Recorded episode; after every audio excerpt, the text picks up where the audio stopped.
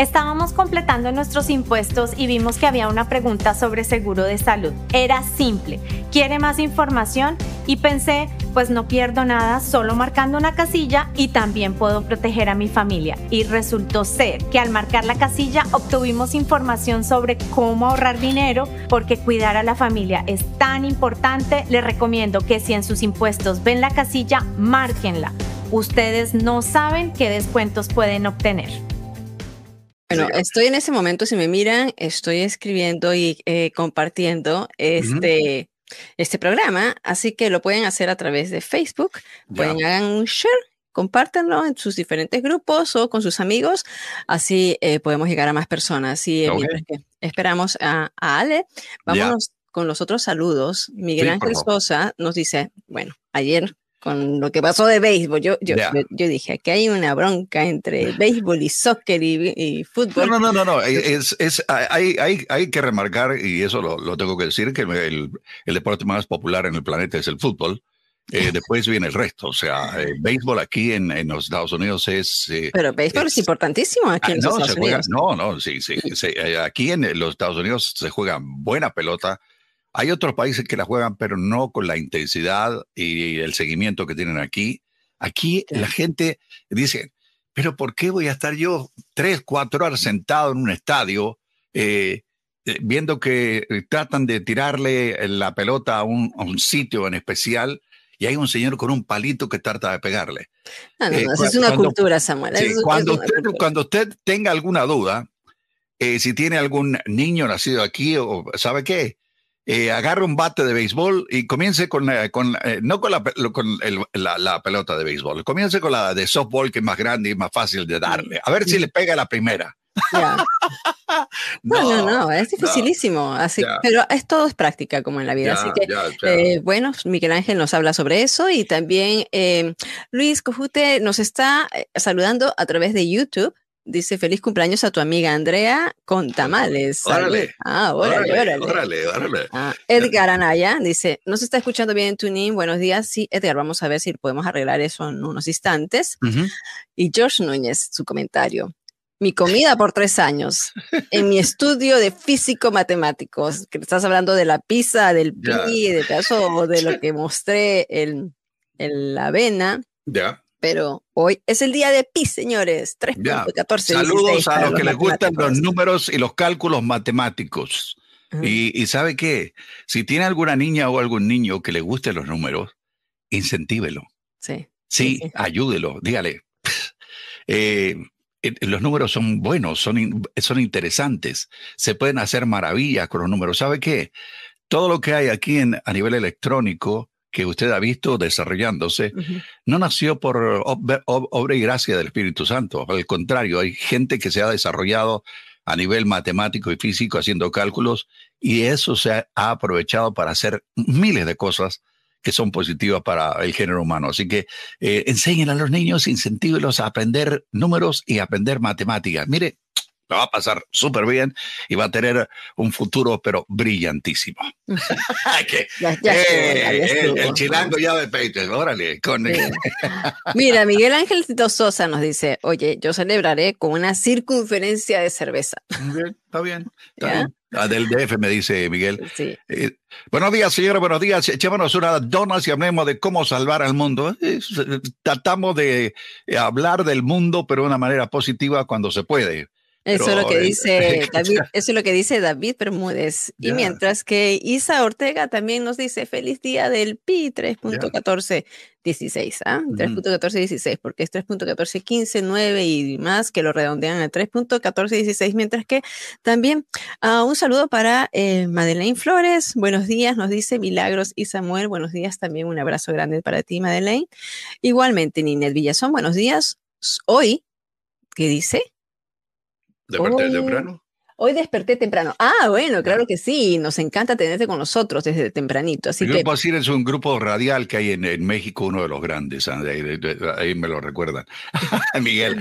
Eh, y también hay otros, otros, eh, otros conglomerados gigantescos en México. Y, que se, se, extienden hacia el sur del continente. Eso es para otra plática. Mira lo que dice George Núñez, él nos está dando su fórmula. Pi o sea, pi igual a, a, pi, ¿no? A pi. Radio igual a r punto al cuadrado. R, cuadrado, perímetro. es que me encanta.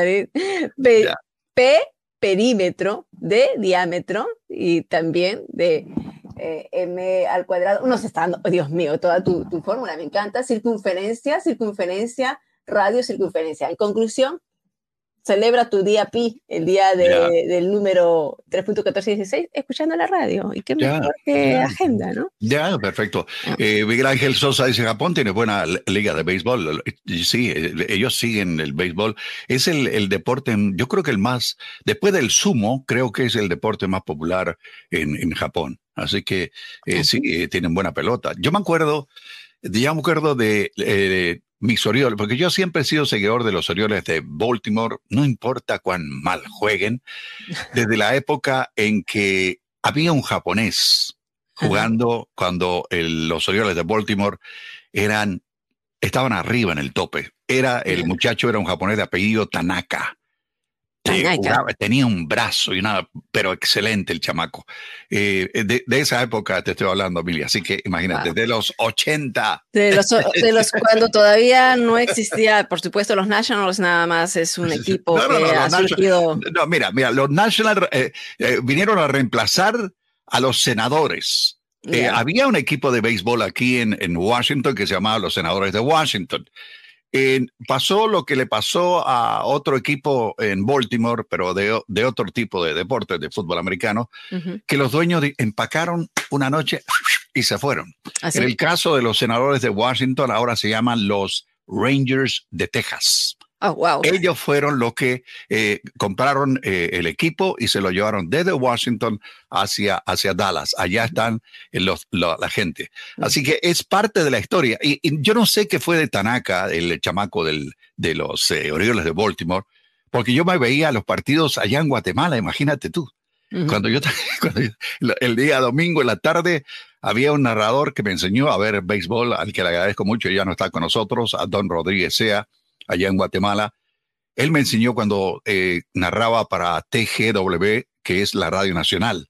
Y desde esa época que me decía, mire, chamacón, eh, eh, lo que pasa va, de primera a segunda, de segunda a tercera, de ahí a home play. Y por ahí comencé yo a aprender un poquitín lo que era el béisbol. hay, de esa época creo que hay un, un comentarista que fue eh, ¿qué te digo? Uno de los lanzadores de los Orioles de Baltimore que todavía está activo. Me alegro mucho. Y, te digo que es parte, parte de este, de este deporte que es eh, cuando llegan los, los, niños con sus papás, los papás. Ay, Samuel, claro, después de la reprimenda que te dimos ayer, tienes que hablar de, de béisbol. ahora, o sea, te, digo que, te digo que para, para la gente que dice que yo soy exclusivamente de futbolero, tengo ah. historias de béisbol que no te imaginas. Sí, pero ayer te portaste así como que sabes qué. No, me, porté, muy duro, pero. de niño, te porté, quisiste, quisiste sacar tu niño, quisiste sacar tu niño y está bien. como que para que te sacáramos, yo decía, cuando miré la grabación dije, este Samuel quiere no solamente. Te, les puedo contar muchas historias de, de cómo yo aprendí. El, sudamericano, el del cono sur. Y yo anoche, Alejandro, Alejandro. Y yo, y yo anoche buscando datos eh, para convencer a Samuel. Me hice, no. hice un estudio de Google Trends. Ya. Eh, de, ahí te lo tengo. De cómo la gente está buscando el tema del clásico de béisbol. Estaba oh, viendo las, las, audiencias. Aproximadamente unos 3 millones de personas eh, lo, están viendo los partidos. So, sí hay cierto interés. Obviamente no es el fútbol, obvio. Eh, ya, pero, pero, tiene el seguidor por todos mi, lados. Mi luz no está bien. Mi luz te digo, o sea, eh, yo voy con el más popular, obviamente, es el, el fútbol, eh, pero también hay otros, otros deportes. Y hay razón. Y le contaba, no sé si estabas escuchando, Alejandro, que la gente en el cono sur de América, insisto, no es seguidora del béisbol, pero cuando uno lo comienza a ver y te lo enseñan cómo se juega, cómo se juega el, béisbol, cómo se patrulla y atrás, eh, cómo los corredores de primera, segunda y tercera, eh, los lanzadores, cómo hacen el, digo, el, catcher, cómo te, te manda al, lanzador la manera en que tiene que tirar la pelota. El hombre mira hacia el lado, el, coach le dice algo, viene el, el, hombre que está a cargo de recibir eh, la, la pelota le, señala con dedos o con manera y de ahí el lanzador ya sabe lo que tiene que hacer. E, es, es, es, interesante y también eh, los papás y, y, los niños se llevan eh, papeles para aprender los numeritos. Porque también ah. se, habla mucho de los números en, en Claro, ¿no? yo me imagino que tus, tus, nietas, o sea, es lo primer deporte que hacen. y siendo de Boston. Eh, ellas son media rojas, mano. Ellas son media rojas hasta los yeah, y han estado en el estadio. Eh, igual que yo. Eh, déjame, mostrar alguno, algo de lo que estabas mencionando precisamente. Aquí lo tengo. Y ya estamos en Tuning Radio, by the way. Ah, se puede conectar vía Tuning. Hace ratito ya que nos estamos conectando. Esto es uno de los mejores momentos del partido de anoche, donde Javi Baez le llaman el mm. mago. Mira para allá. Ya y levanta la mano. No sé si lo viste. Esto es lo que él hace. Él mueve el, el, el jugador de Israel, obviamente lo tiene que tocar a él él está entrando con, el, con el brazo que ahora tiene arriba y de repente lo mueve para que para esquivarlo y, logra robarse eh, la, base, una, una de las movidas. O sea, no es que necesariamente esto fue lo que determinó el juego, ganaron 10 a 0, pero definitivamente una de las cosas más comentadas y sí fue un juego perfecto, como lo dice eh, Miguel Ángel eh, Sosa. Óyeme, otras cosas que vamos a estar haciendo en el día de hoy, hablando de, y nos dice, ¿no? Gladys Espejo, comenten sobre la economía, el cierre de los bancos, estos dos bancos. Estaba viéndome esta mañana precisamente a la gobernadora de Nueva York en una conferencia de prensa que dio ayer de un banco, Signature Bank, me estaba diciendo, ¿no? Samuel? hablábamos ayer. Eh, que parece que también está pasando por los mismos problemas. Y, bueno, eh, es tema que vamos a estar discutiendo en el día de hoy. Ayer dimos más, más o menos una idea de lo que está pasando eh, y por qué, pero tenemos otros detalles. Así que mantén la sintonía. Pero pasemos rápidamente. ¿Ya hicieron los deportes o, no? No, vamos a hacerlo. Ah, Aunque es lo único que hemos hablado de deporte, ¿no? Eh, hemos estado hablando de deportes y hemos estado dando los saludos a la gente y leyendo, pero antes, mira, de pasar, porque nos dicen a veces que no leemos los, los eh, comentarios de YouTube. Sí, vamos a, vamos a hacerlo solamente Patricia Estrella Lázaro Alejandro, que nos dice buenos días, muy triste por todo lo que está pasando en Perú con las inundaciones en oración por mi Perú. Oye, estaba mirando, sí, qué horrible que está esa situación en la parte norte, sumada a la avalancha política que está sufriendo mi, querido país. Eh, en esta época eh, son las inundaciones que dejan, mira, han dejado muertos y derrumbes. Así que eh, un saludo para ellos y nos abrazamos a la gente que está padeciendo de esta situación Ah, como se dice, llueve sobre mojado, ¿no? Ya, ya. Muchas gracias, Mili, eh, por ese detalle. Pasemos rápidamente a los deportes, presentado por el abogado Joseph Malouf, la demanda más rápida del oeste. Adelante, Samuel. Ok, para, para convencerlos, vamos con los resultados del clásico ayer de béisbol mundial. Dios es grande. ¿Qué pasó? Eh, Corea, Corea derrotó a, China 22 a 2. la República Dominicana, ¿qué, ¿qué, pasa con Nicaragua? No sé qué está pasando. Eh, República Dominicana 6, Nicaragua 1. Los colombianos perdieron frente a los británicos 7 a 5. Israel se quedó cerrado, sin nada. Los boricuas 10, Israel nada. El juego entre Canadá y Estados Unidos se lo llevó a Estados Unidos 10 a 1. ¿Cómo está hoy eh, los juegos? Va a jugar Nicaragua contra Venezuela, eso va a estar muy difícil y muy duro.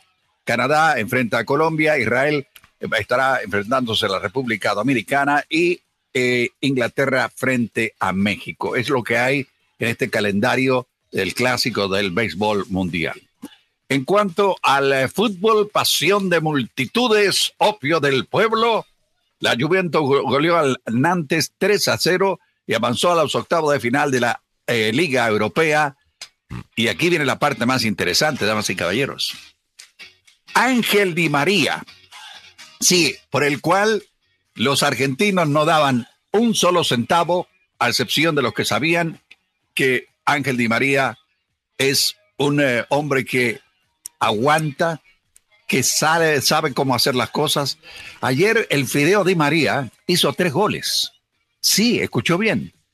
Goleó a la Juventus 3 a 0 al lance francés con eh, el triplete del Fideo Di María. Enhorabuena para Ángel Di María, que lo está haciendo, pero muy, muy, muy bien. Eh, la decepción. Barcelona no pudo ser capaz de maniatar por momentos a un Manchester United. Los eh, Diablos Rojos, con más carácter en el viejo continente, ganaron en el Teatro de los Sueños y provocan otra temporada decepcionante para la gente de Cataluña. Sí, van a seguir pensando en los anteojos del gallo, damas y caballeros, qué pena, pero hay un fantasma que anda alrededor del Barcelona que se llama Lionel Messi, aunque muchos no lo quieran reconocer. Messi hizo todo por el Barcelona, puso todo en favor del equipo para que después no lo quisieran, eh, bueno, ofrecerle un buen contrato y se tuvo que ir a Francia. Bueno, cosas que se dan en este mundo de los deportes, el mundo del billete también hay que decirlo. Eh, ¿Cómo está el tráfico en la capital de la nación a esta hora de la mañana con algunos problemas? Hay un accidente reportado en la 97 a la altura de Crownsville, que es la 178. También hay la investigación de un accidente en la 95 a la altura de la 212. Accidente reportado en la 32 viajando hacia el oeste después de la ruta 3. En la 15 viajando sur cerca de Patrick Street. Ahí se produjo otro accidente también.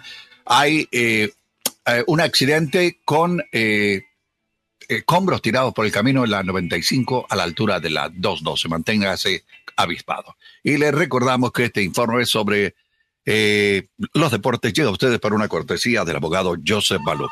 Sí, el abogado Joseph Maluf tiene 33 años de experiencia, tiene dos oficinas para su servicio y está licenciado para trabajar en Washington, Maryland y Virginia.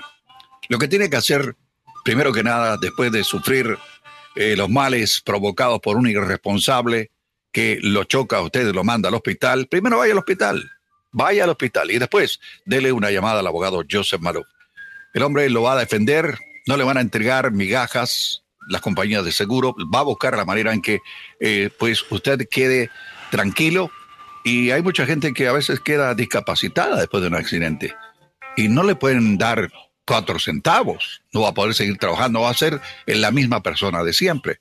Por eso Anote el número telefónico del abogado Joseph Malou. 301-947-8998.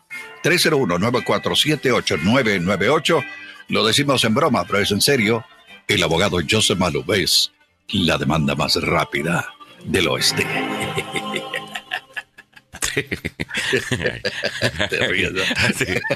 así, se ríe también cuando no quiere dar los deportes que uno quiere. que no. 7.39 minutos en la mañana. El malo de la película, don Samuel. Nada que ver. Nada que ver. Nada que ver. 7.39 minutos en la mañana. Bueno, vámonos rápidamente con los precios de la gasolina. Esto es presentado por el abogado Carlos Salvado, Salvado Law Com. Si estás buscando un buen abogado, bueno, siempre estás buscando un buen abogado. ¿Qué es eso? ¿Quién busca un mal abogado? Obvio, pero algunas veces uno piensa, bueno, déjame irme con este porque me cobra poquito. O el que me, ah, el que la corte me dio. Ah, bueno, el que la corte te dio tiene tantos casos. Oh, el que te asignaron tiene tantos casos y tan pocos recursos que realmente no es una pelea justa. Llama al abogado Carlos Salvado para que eh, se ajusta eh, la pelea entre el Estado eh, y usted se ha sido acusado de un crimen. El número es el 301-933-1814, 301-933-1814. El precio de la gasolina para hoy 14 de marzo a nivel nacional ha bajado un centavo, 3 dólares 46. En DC 3 dólares 48 ha subido un centavo, en Maryland 3.35. En Virginia 3.25 permanece como ayer.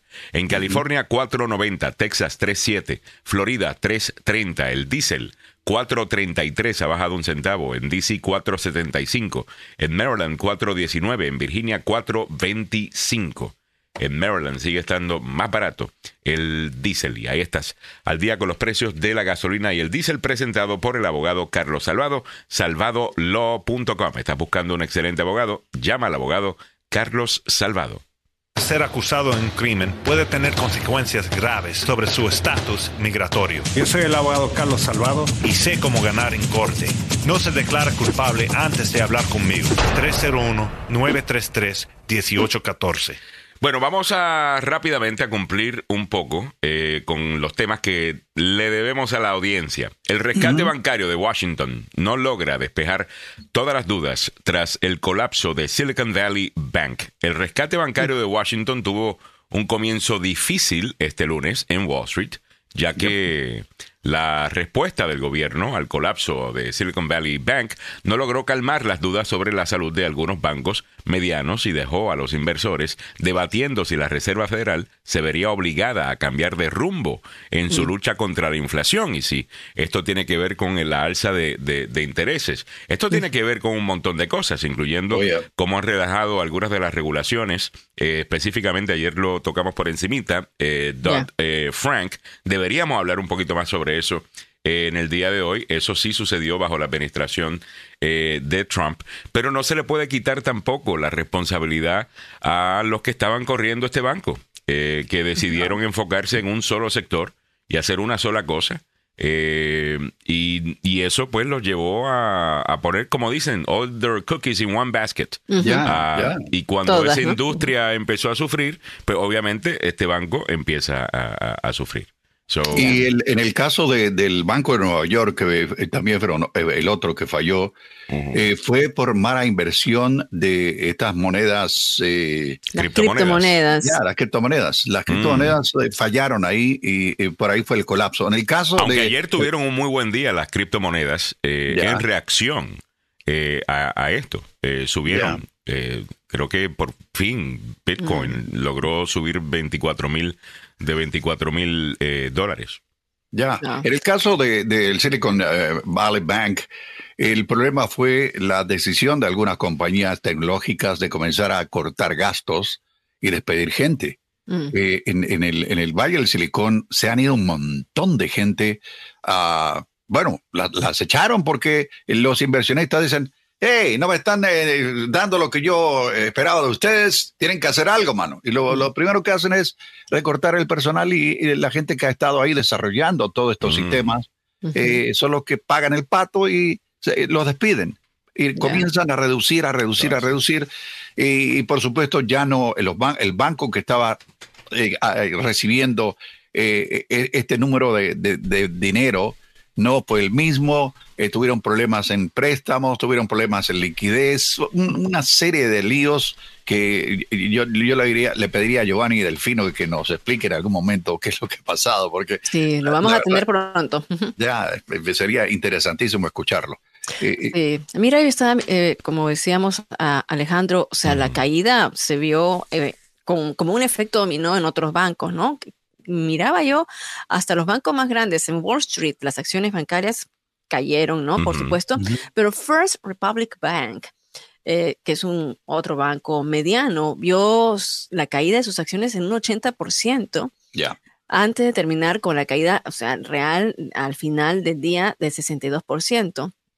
También eh, grupos como Citigroup, perdieron más del 7%, Wells Fargo cayó un 6%, los mercados bursátiles más amplios estaban, como decir, plain, ¿no? A, hasta el día de, ayer. Pero eh, ya se veía que la gente desde el día de ayer podía también retirar las colas ahí de personas que estaban retirando eh, lo que habían puesto en Silicon Valley, eh, eso a raíz de que el gobierno hizo una presión y hubo una, una movida, hay una maniobra para que obligara al, banco a de, bueno, que permitiera que la gente pudiera sacar sus fondos. Bueno, desde el lunes el gobierno federal, desde ayer, habían dicho, mira, todos los fondos van a estar eh, disponibles, eh, para las personas que lo quieran eh, sacar y también para que ellos pudieran pues cumplir con las nóminas que tengan que pagar, con otras cosas, ¿me entiendes?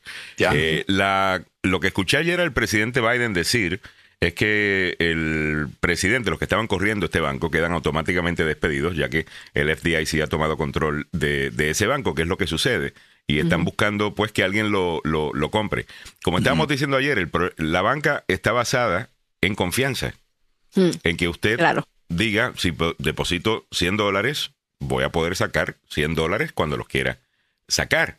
En el momento que eso no existe, empieza este proceso de caos, de miedo, en lo que sucedió en los años 30, por ejemplo, en, bueno, la razón que es establecida eh, el FDIC es precisamente eh, por, esto.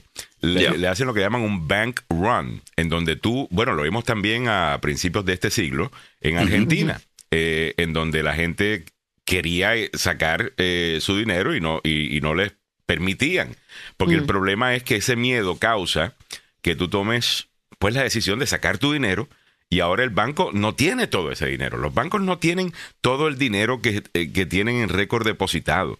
Incluso la regla es que tienen que mantener creo que es 10% o algunas veces hasta menos de 10% de eso. Todo está basado en confianza. Eh, ¿Me entiendes? Cuando todo el mundo decide, nos vamos de aquí, sacamos nuestra plata, ahí es que se, el, mm. problema pues se, se, hace peor. Y es lo que estamos viendo. Eh, ya, y hay, hay sinvergüenzas. Están sacando más plata de la que existe.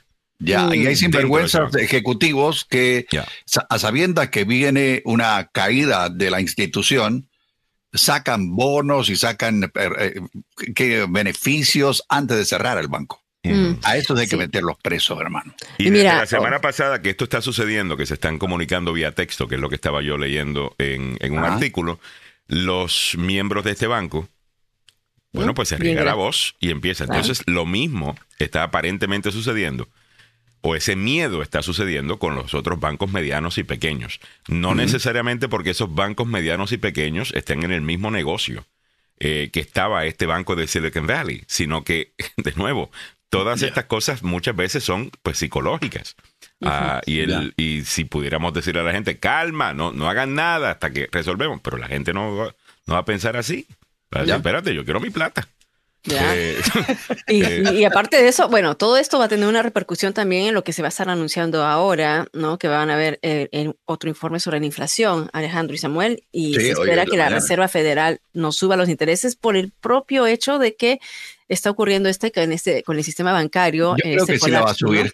Yo creo que sí la va a subir, aunque sea un cuarto de punto, para eh, reflejar que están eh, verdaderamente eh, concentrados en controlar la inflación. Creo que aunque sea mínimo, lo van a lo van a dar.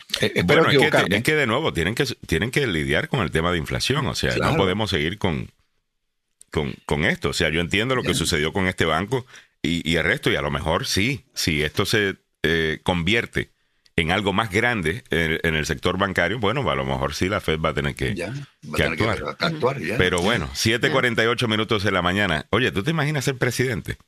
¿Mm? Todos los días. Ah. Todos los días te viene un problema. ninguna de las opciones son buenas. Qué horrible. 7:49 minutos de la mañana. Ayer estaba viendo a la joyita de Donald Trump Jr. Oh. Ay, sí. Bueno, pero antes de que entremos eso. No, no, no, no, yo sé, ya lo tengo ahí. Eh, ya con esto me voy. Con esto es que iba a cerrar. Este era, este era el cierre. Eh, Donald Trump Jr. viene y dice: Yo no me recuerdo que hayan bancos cerrando, que hubieran bancos cerrando cuando Donald Trump estaba en el poder. Y este obviamente nunca se informa antes de hablar. Descarado. Y obviamente, pues, las redes lo acaban. Mira, fueron 16 bancos que durante el tiempo de Trump cerraron. Eh, 16. Ah, wow. Eh, lo que pasa que no, no, no se reportó porque, bueno, no, no era necesariamente lo que está pasando ahora. A veces es, poquito, pero sí, habían cerrado. Pero bueno, esa gente lo, lo, importante es siempre estar comparando todo con Trump, ¿no? Yo no, cuando Trump estaba no pasaba esto. Si estábamos acá, olvídate. Eh, perfecto siempre con Trump. Restan 10 para completar las 8 de la mañana. Tengo el gusto de ver aquí en pantalla a una amiga del programa que hace tiempo que no veo y sé que está haciendo cosas bien grandes en la comunidad como siempre. Es Carol Escalante. Carito Escalante está con nosotros en el día de hoy, que es la directora de asuntos de la comunidad inmigrante. Eh, bienvenida Carol. Eh, tanto tiempo, bienvenida al programa. Muy buenos días a todos, un placer verlos, un placer saludarlos. Siento como regresar a casita a la agenda, ¿verdad? Sí. Aquí estás, esta es tu casa. Carol, ¿qué estás haciendo? ¿Estás de directora de asuntos de la comunidad inmigrante con, con quién actualmente? Pues bueno, estoy en realidad muy contenta. Aproximadamente un año me uní al equipo del condado de Fairfax. Mm. Entonces, soy la directora de asuntos de la comunidad inmigrante. Estamos trabajando de manera coordinada con los diferentes departamentos para poder proporcionar la mejor asistencia, la mejor asesoría a la comunidad inmigrante del condado de Fairfax, que sin duda es un aporte fundamental a la economía de este grandioso condado. Óyeme, muy bien. Eh, Mili, tenemos un tema específico que vamos a estar discutiendo. Adelante. No, por supuesto, ella, eh, esta posición ha sido prácticamente formada con, con Carol Escalante, el condado de Fairfax está como dando esos primeros pasos que para poder eh, conectarse con la comunidad y lo, veíamos Alejandro en otros condados como en Maryland, el condado de Montgomery tiene mucha actividad, mucha cercanía con la comunidad inmigrante y Fairfax también ya eh, teniendo a representantes hispanos dentro de su board, dentro de su junta directiva, eh, están empujando algunos temas que son de preocupación para la comunidad inmigrante, especialmente a la hispana. Y precisamente Carol nos va a hablar sobre eso. ¿Cuáles son esos temas puntuales en los cuales se están enfocando para la asistencia o para eh, atender en los asuntos de inmigrantes? dinos esos, mm, hablábamos fuera de, de la radio de, estas necesidades, ¿no? Sí, claro. Como mencionaba, ¿verdad? Tenemos en realidad un, muchísimos temas puntuales que queremos tratar. Primero, nosotros queremos que eh, la gente de la comunidad inmigrante de manera general, latina, musulmana, asiática, se sienta bienvenida en este condado, sienta que pertenecen a este condado. Eh, muchísimas veces por el, eh, por problemas posiblemente de acceso al lenguaje temas culturales, eh, no podemos conectarnos eh, efectivamente con este grupo de personas. Entonces lo que nosotros queremos es que ellos se sientan bienvenidos, que ellos puedan comprender el sistema, que ellos sepan cómo funcionan las cosas en nuestro condado. Si necesitan algún tipo de asesoría en, temas eh, legales, que puedan obtener esa información. Y, es muy común, por ejemplo, personas que, que, son inmigrantes acá con estatus o sin estatus, a veces no tienen seguro médico y no saben cómo poder acceder eh, a un servicio de salud. Y, muchas veces, especialmente la, el grupo de, inmigrantes que están indocumentados, simplemente dicen, no tengo seguro, no voy al doctor. Pasa el tiempo y no son tratados y, lastimosamente pues no tiene eh, buenos resultados. Entonces, eh, queremos que sepan que en el condado de Fairfax, todos los inmigrantes, independientemente de su condición migratoria, son importantes. Valoramos su trabajo, valoramos sus eh, contribuciones a nuestro condado y nosotros queremos que se sientan apoyados por medio de los diferentes departamentos, el Departamento de Salud, el Departamento de, Comunidades y Vecindarios del condado de Fairfax, em, el Departamento de de, vamos a ver, de familia, todos están trabajando de manera integral para poder proporcionar una asistencia eh, sencilla, una, asistencia que sea completa, pero que no sea compleja poder accederla.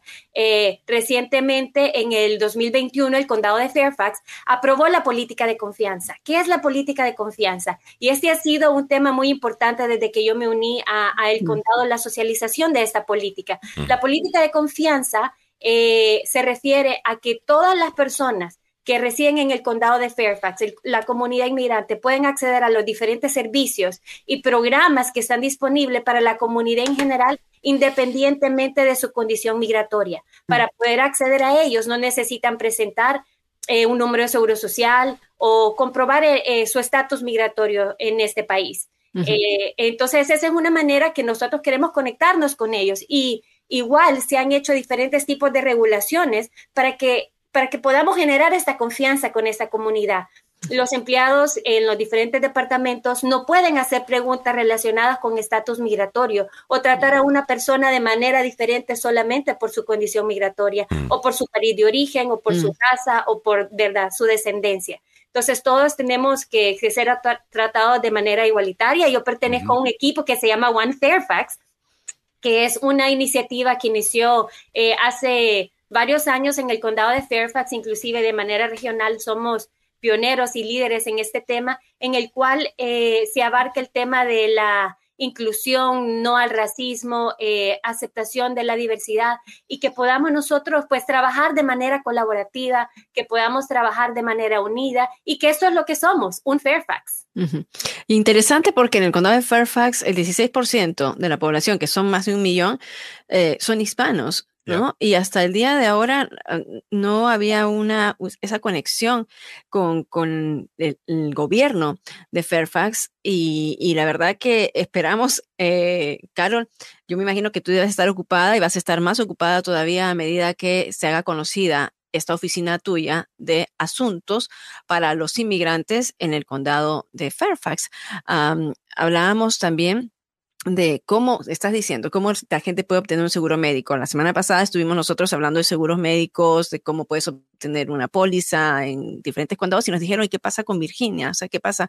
Y aquí está la respuesta, ¿no? Dijimos que vamos a traer a alguien que nos hable sobre estos asuntos. ¿A dónde, qué es lo que la gente tiene que hacer para poder encontrar esa información? ¿Dónde puede ir para dar con la oficina del inmigrante, de asuntos inmigrantes del condado de Fairfax? Ok, bueno, nosotros tenemos una página web, ¿verdad? En, la, en la página del condado de Fairfax, en el cual pueden encontrar One Fairfax y dentro de esa misma página de One Fairfax se encuentra Immigrants at Fairfax, ¿verdad? Eh, eh, de la comunidad inmigrante en Fairfax. Entonces, nuestra, nuestra página base será eh, fairfaxcounty.gov. Luego buscan por One Fairfax y dentro de One Fairfax está la de la comunidad inmigrante. O simplemente ponen en Google Immigrant Community, comunidad inmigrante en Fairfax y va a salir el enlace de manera directa. Eh, quiero que sepan que por medio del Departamento de Salud, inclusive que ahora que hablaba de, cómo poder acceder a, asistencia médica dentro del condado de Fairfax, podemos ampliar, inclusive más adelante poder invitar a alguien del Departamento de Salud a que pueda dar cuáles son todas esas opciones. Pero quiero que sepan que si en algún momento eh, ustedes tienen em, y le hablo directamente a la comunidad inmigrante en el condado de Fairfax. ¿Alguna inquietud o algo que necesite ser tratado? Por favor, asista a cualquiera de las oficinas del Departamento de Salud donde podrán asesorarlo, podrán darle asistencia y podrán remitirlo a un hospital si a un caso, eh, su caso necesita puede ser escalado de esa manera. Eh, y, y de manera general estamos para servirles. Pueden encontrar también en la página, Alejandro, si te vas un poco más abajo, ahí donde dice One Fairfax, está la página que dice Immigrants at Fairfax. Eh, y ahí déjame buscar. Ah, perdón, eh, milagros. Sí, sí, sí. Eh, encuentran Immigrants at Fairfax y en la parte de abajo acá está Immigrants in Fairfax County.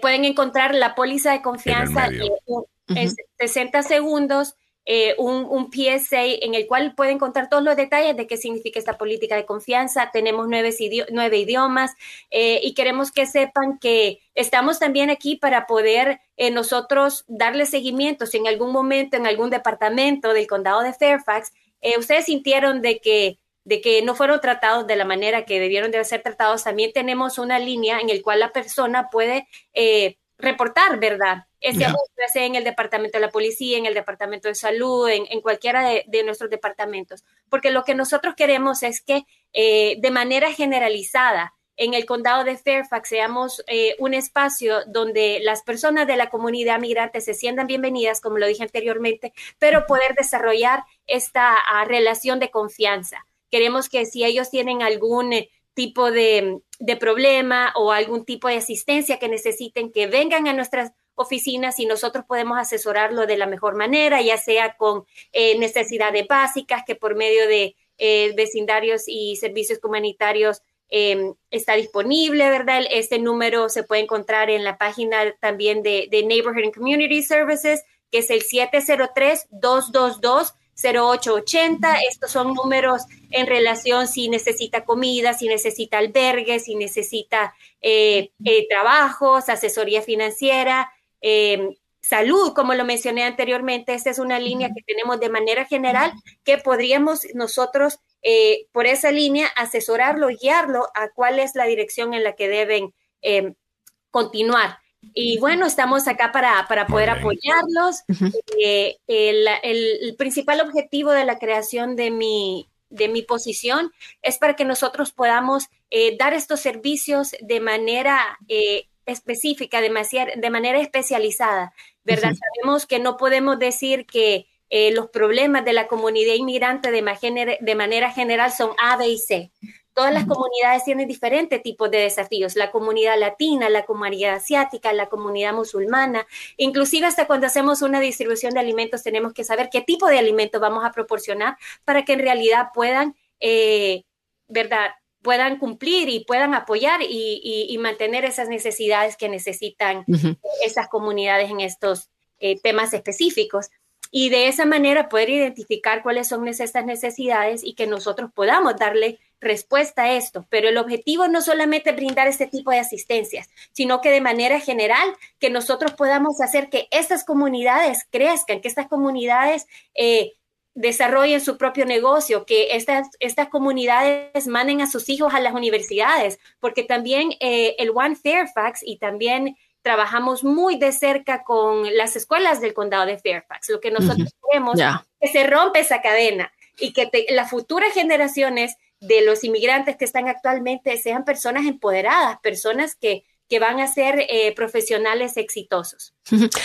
Súper importante el hecho de ya tener el enlace, la conexión y de saber que vamos a ver, vamos a estar llamándote Carito, vamos a estar ahí localiz Mañana vamos a tener a dos, sí, vamos a tener a dos personas que están en el sistema de salud que nos van a estar informando sobre los programas que eh, hay para padres en, en, el condado de Fairfax, en Virginia, cómo navegarlos, es tener ese punto, ¿no? Los dos condados más grandes aquí en el área metropolitana, en el área de Virginia es Fairfax, en el área de norte de Virginia es Fairfax, en el área de Maryland, eh, Montgomery, Prince George's, uh, y queremos darles esa información que la gente de repente por ahí, como siempre lo hacen, cuando fuera del programa quieren alguna información, nos mandan un texto, nos dicen y nosotros poder conectar. Y aquí ya tenemos a alguien que representa a la oficina de asuntos de inmigrantes específico en el condado de Fairfax. Me parece súper interesante. Escalante y la conoce muy bien, era parte del programa, bueno, sigue siendo parte del programa.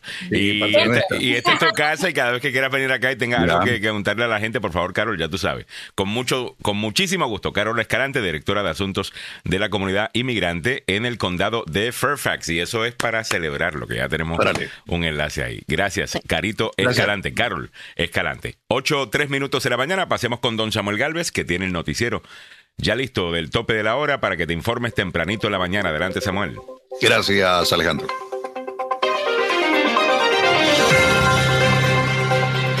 Donald Trump dice que probablemente se arrepiente de haber respaldado a DeSantis a la gobernación de la Florida.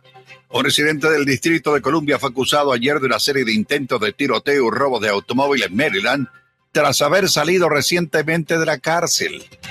Por lo menos 59 muertos y más de 12.000 damnificados tras temporada de lluvias en el Perú. Muy buenos días, le saluda Samuel Galvez y aquí el detalle de la información. El expresidente Donald Trump se descargó ayer sobre el gobernador Ron DeSantis de la Florida, su potencial oponente en las primarias presidenciales, y dijo que probablemente se arrepiente de haber respaldado al ex congresista en una primaria para la gobernación en el 2018. ¿Qué dijo? DeSantis estaba muerto como un perro. Era un político muerto. Habría estado trabajando quizás en un bufete de abogados o haciendo otra cosa, dijo Trump a un grupo de reporteros que viajaban con él a Iowa a bordo de su avión personal. Se le preguntó al expresidente si lamentaba haber respaldado a DeSantis, que en, en el 2018 enfrentaba una difícil carrera primaria contra el entonces comisionado de Agricultura de la Florida, Adam Petman por la nominación republicana. Dice, mm, sí, tal vez, probablemente sí, dijo Trump. Me gusta la gente que es leal. Este tipo estaba ya acabado, estaba muerto como un clavo. Sí, podría, podría decir eso. Siempre me llevé muy bien con él cuando era gobernador. Hice muchas cosas buenas por la Florida y también por él. La página político.com informó que Trump dijo que finalmente decidió respaldar a Santi porque el entonces congresista lo había defendido contra un esfuerzo de juicio político liderado por los demócratas aquí en Washington. En el ámbito regional metropolitano, un residente del Distrito de Columbia fue que fue liberado en el verano pasado, escuchó bien, después de cumplir 17 años en la cárcel por violar a un adolescente, fue detenido después de que la policía dijera que desató violentamente su ira en el distrito y en Maryland disparando a tres personas, una de las cuales fue alcanzada en la cara e intentar varios robos de vehículos a punta de pistola. Este, este señor se llama Monterey Horn, de 43 años, fue detenido después de una ola de casos que comenzó el sábado por la mañana en un tren del metro y de ahí hasta un estacionamiento donde quiso robarle los vehículos a la gente y dispararle a una persona.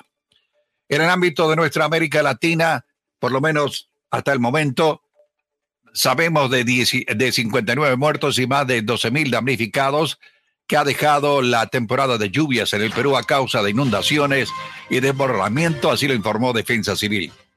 Las inundaciones acompañadas de fuertes vientos afectan gran parte del país suramericano y aumentaron las últimas horas, afectando zonas urbanas y rurales de los departamentos costeros de Ancash, La Libertad, Lambayeque, Piura y Tumbes en la frontera con Ecuador.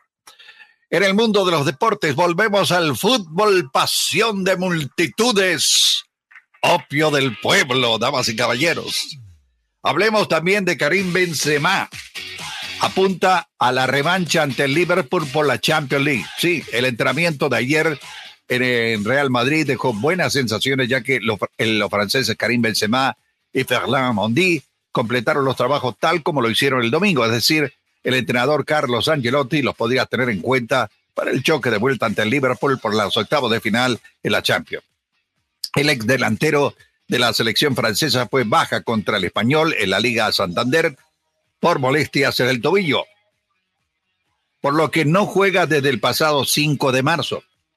Más tiempo ausente acumula Mendy desde el 26 de enero cuando sufrió la rotura muscular en la pierna izquierda en la que se ha recuperado cortando los plazos previstos de dos meses en dos semanas. En eh, los partidos que se juegan hoy, Hoy estará jugando el Manchester City frente al Leipzig alemán. Juegan en partido de vuelta por los octavos de final de la Champions. Sí, va a estar bueno ese duelo por la clasificación. Eh, será, pues, eh, atención de mucha gente alrededor del mundo. El Manchester City de Pep Guardiola y, el delantero noruego Erling Haaland y el Leipzig se presentan con la baja del francés Christopher Condu. Otro partido que va a estar bueno, el Inter de Milán frente al Porto de Portugal chocan en partido de vuelta también por la Champions. El Porto con, frente al Milan el día de hoy en un partido de vuelta que va a estar buenísimo. Eh, y por supuesto, todo el mundo va a estar mirando qué es lo que ocurre en otros partidos que les estaremos dando detalles durante eh, los próximos días. ¿Cómo está el tráfico en la capital de la nación a esta hora de la mañana? Hay algunos problemas en las carreteras de esta capital. Hay un accidente reportado en la New York Avenue en el noreste antes de la avenida Florida. Maneje con precaución en ese sector. Se está despejando otro accidente en la 95 a la altura de las 2.12. Esto ocurrió temprano en la mañana y lo dimos a conocer aquí. Se está investigando un accidente en ese sector. En la 370, el, el llamado Sam Hay Highway, viajando este, a la altura del Washingtonian Boulevard, aquí entre eh, Brockville y Gatesburg. Ahí se produjo un accidente y hay otro accidente en la 32 a la altura de la 3 en Maryland. ¿Cómo está el tiempo para la capital de la nación? Fría la mañana, man. Está fríita. 36 grados Fahrenheit, que corresponden en el resto del planeta a solo 2 grados centígrados. La mañana parcialmente nublada, va a haber mucha brisa. Las máximas podían llegar a los 44 por ahí, pero va a estar frío el día de hoy. ¿Cómo va a estar el resto de la semana? Mañana miércoles va a estar eh, mayormente despejado con máximas en los 52, jueves nublado, máximas en los 63, el viernes será el mejor día de la semana, nublado, con un poquitín de posibilidad de lluvia con máximas en los 65, el sábado lluvia por la mañana en un 60%, eh, máximas en los 60, el domingo va a estar nublado con poco de frío, máximas en los 44. Así están las noticias, los deportes, el tráfico y el tiempo aquí en Agenda Radio DC. Muchas gracias, don Samuel Galvez, por la información. Como siempre, 8 o 10 minutos en la mañana. Vamos con las otras cosas que estamos comentando en el día de un poquito más sobre lo que quieren eh, aprender un poquito más de lo que sucedió con esto del banco de Silicon Valley, el editorial board del Washington Post tiene un muy buen artículo de opinión en el día de hoy, en donde, eh, número uno, eh, dice que nadie debería estar contento con esto de que el gobierno federal tuvo que entrar a rescatar a, estos bancos por varias razones. Una de ellas, se supone que tuviéramos regulación que no permitiera esto. Eh, pero estas fueron relajadas eh, en los años eh, de Trump. El artículo no es solamente criticando a Trump, es más, ni siquiera menciona a, Trump. más bien critica a la banca, específicamente la manera que estos bancos ponen, obviamente, las ganancias por encima de la prudencia. ¿Qué es lo que sucede? Entre más riesgo tiene algo, pues más habilidad tienes, si sale bien, de, ganar plata. eso es así, ¿verdad? Pero también tienes más riesgo. Y de perder a la camisa, mano. Así es. y el riesgo que estos bancos, tanto el de Nueva York como el de Silicon Valley, eh, eh, en el que entraron, me parece muy interesante. Uno de ellos es que eh, el de Nueva York estaba metido en cripto, como estaba mencionando Samuel, y real estate.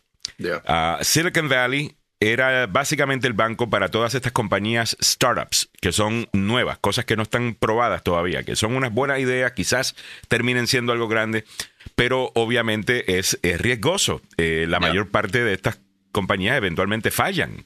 Eh, no mm. todo el mundo eh, logra convertirse en Amazon o Google o, lo que sea, ¿no?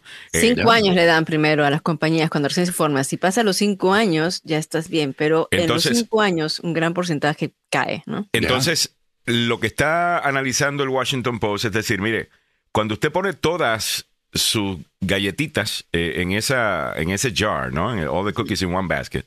Ya.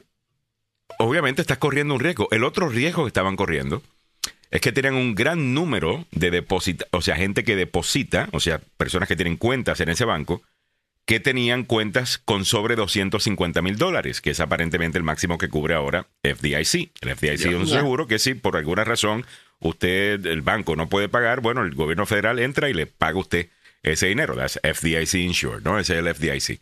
Bueno, cuando tú corres, cuando tienes un montón de, de cuentas eh, millonarias, pues tú corres el riesgo de que si algo pasa, el gobierno federal no puede entrar a cubrir eh, eh, eh, esos depósitos. Eso, es otra manera de, verlo. Y lo que estaban diciendo es que los bancos pequeños y medianos van a necesitar mayor regulación. Y la otra crítica que hacen es que estas compañías de Silicon Valley, que usualmente hablan de que dejen que el mercado haga lo que el mercado tiene que hacer y no queremos intervención del gobierno, cada vez que se meten en, un problema, hay que inmediatamente llaman al gobierno para que lo rescaten y quieren, y quieren su welfare. Eh, ¿Me entiendes? Si el gobierno se ha forzado a hacerlo porque estamos hablando del dinero de, la gente. Mm. Eh, ¿Me entiendes? Entonces, eh, incluso tuvieron que, para que, por ejemplo, Roku y Roblox pudieran pagar a sus empleados, pues el gobierno de los Estados Unidos tuvo que cubrir eso. Ahora, eso no vino con dinero de los contribuyentes, sino con dinero que pagan los bancos al FDIC. Eh, y, el resto, pero como quieras, es dinero del gobierno, que puede ser utilizado en otra cosa, que ahora tuvo que ir a, eso. Eso me parece, me parece bien. Eh, Gladys Espejo dice, ¿y por qué no pierden los empresarios? ¿Y por qué tenemos que pagar nosotros con nuestros impuestos? Totalmente. Eh, creo que Gladys, el, punto de todo eso siempre ha sido el tema de, ¿Are you too big to fail? Una, una, frase que aprendimos mucho, ¿no? Durante 2008, ¿no? 2008. Que era, si dejo que esto falle, es tan grande el efecto que puede tener en el resto de la economía que ahora como gobierno me conviene rescatarlos. Porque si no lo hago, si le enseño una lección de que el gobierno federal no va a estar aquí eh, rescatándote, pero se me puede caer el resto de la economía. Claro, ahí los tienen como en jaque, ¿no? Eh, exacto, entonces ahí está el tema de, you know, too big to fail. So, yo creo que ya estamos de vuelta en este tema. Eh, deberíamos buscar una solución a ese, a, ese problema y posiblemente sea mayor regulación eh, para, estos, para estos bancos. Y es, la, y, es necesario. ¿Cómo, ¿Cómo era antes? No sé, eh, tendría que, tendríamos que traer a, aquí para que nos lo expliquen, o sea, las regulaciones que se fueron soltando poco a poco con... Yo recuerdo lo que dijo eh, eh, Donald Trump en un momento. Bueno, Clinton tiene mucho que ver con esto, by Ya. Lo que dijo Donald Trump en, un momento fue, ¿sabe qué? Si a usted le va mal con, con su empresa, su banco, lo que sea, es su problema, no es mi problema. Si usted, si usted desaparece como empresario, es su rollo.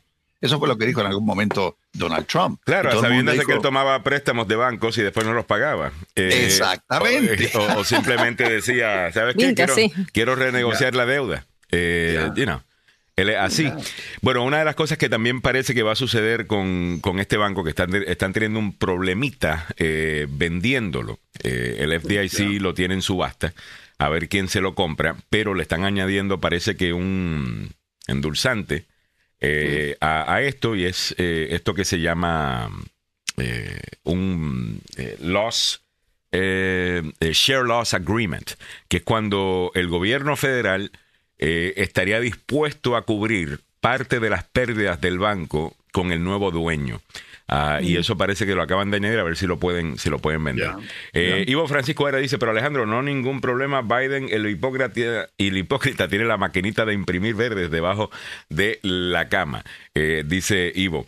Mira, el tema de la regulación bancaria, eh, yo les recomiendo que vean un documental, se me escapa el nombre en este momento, que trata de explicar la crisis financiera del 2008. Y para explicar la crisis financiera del 2008 se tienen que ir a los tiempos de Clinton, a los tiempos de Bush, obviamente, que era el que era presidente en ese momento, y cómo viene la desregulación eh, de, los bancos.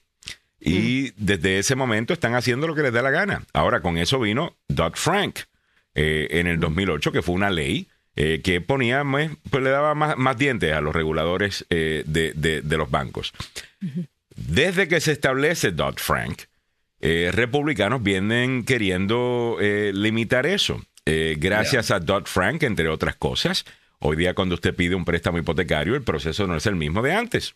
le hacen firmar un montón de documentos, le tienen que dar un montón de tiempo para que usted lo piense, le tienen que enseñar exactamente todo lo que le están O sea, hay un montón de cosas. Obviamente. Lo que debería haber sido, ¿no? Dodd-Frank no es solamente sobre préstamos hipotecarios, pero es parte, la ley grandísima, que incluye un montón de cosas.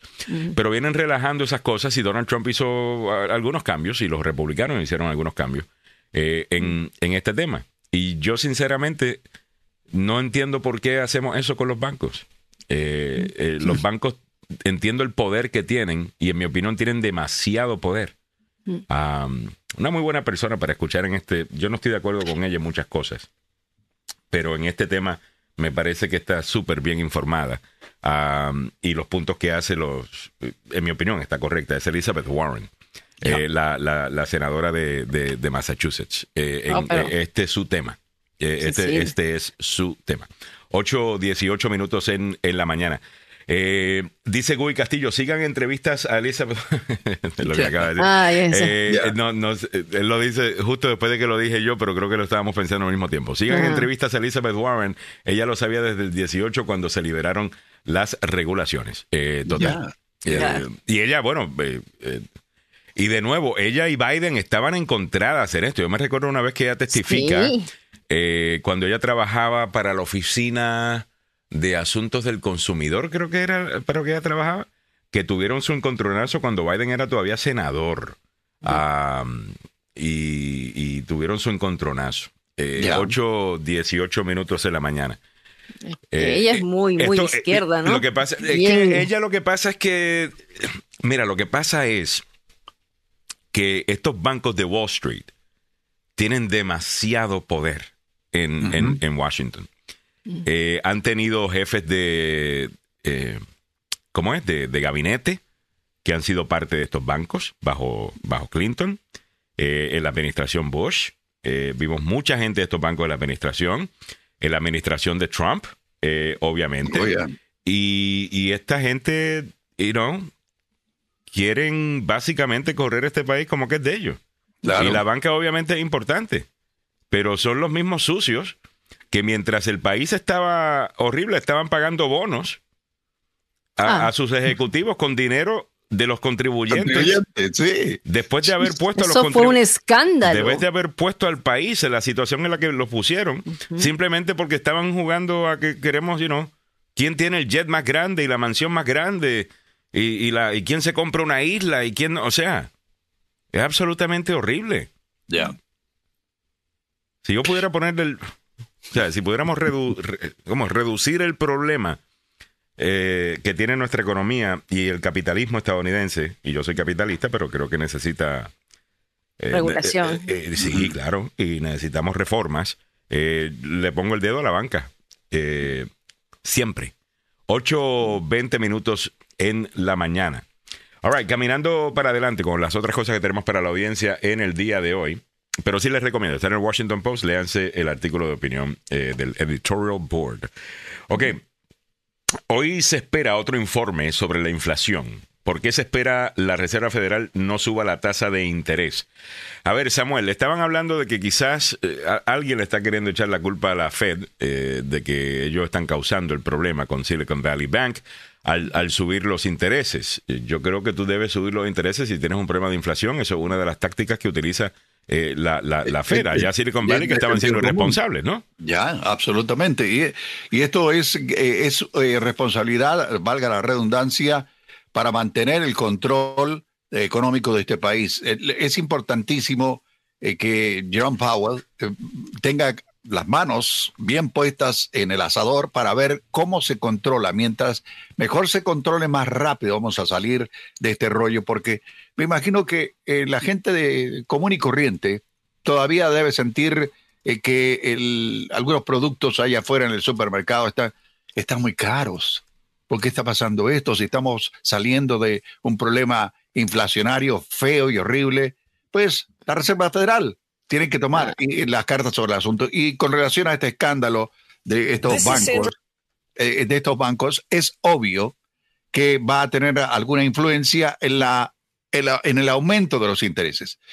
Eh, puede que no hagan nada, como puede que hagan algo. Y decía temprano en la mañana, Alejandro, Mm. junto con Mili, que podría aumentar en, en un cuarto de punto el interés para seguir apretando, apretando, apretando y controlar la inflación.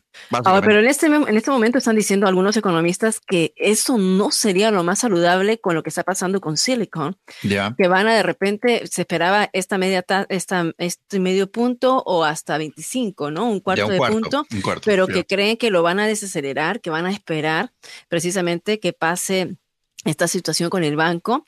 Y también algo que hay que tomar en cuenta, ya se acaba el chorro de dinero de COVID-19 Ya. este dinero, entonces muchos programas van a cerrar. Mucha gente que antes podía tener seguro médico sin calificación, sin verificación de si, que, que, que cuánto ganas, todo lo que los programas que te daban como una amnistía por COVID, ah, ahora en este momento mucha de esta gente se va a quedar sin nada, o sea, sin seguro en este caso, eh, y también algunas, algunas empresas sin el dinero que le estaban inyectando.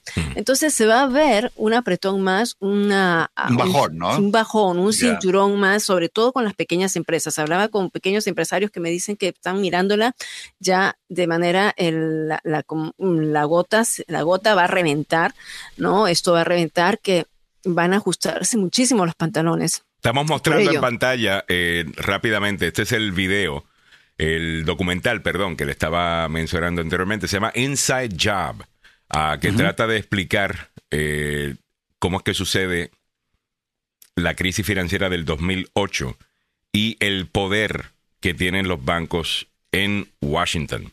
Eh. Y cómo es esto un problema bipartidista. ¿Ok? Le dan plata a ambos lados.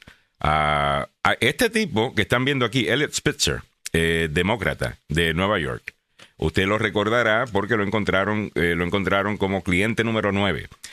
Él era supuestamente, pues, un tipo que buscaba prostitutas.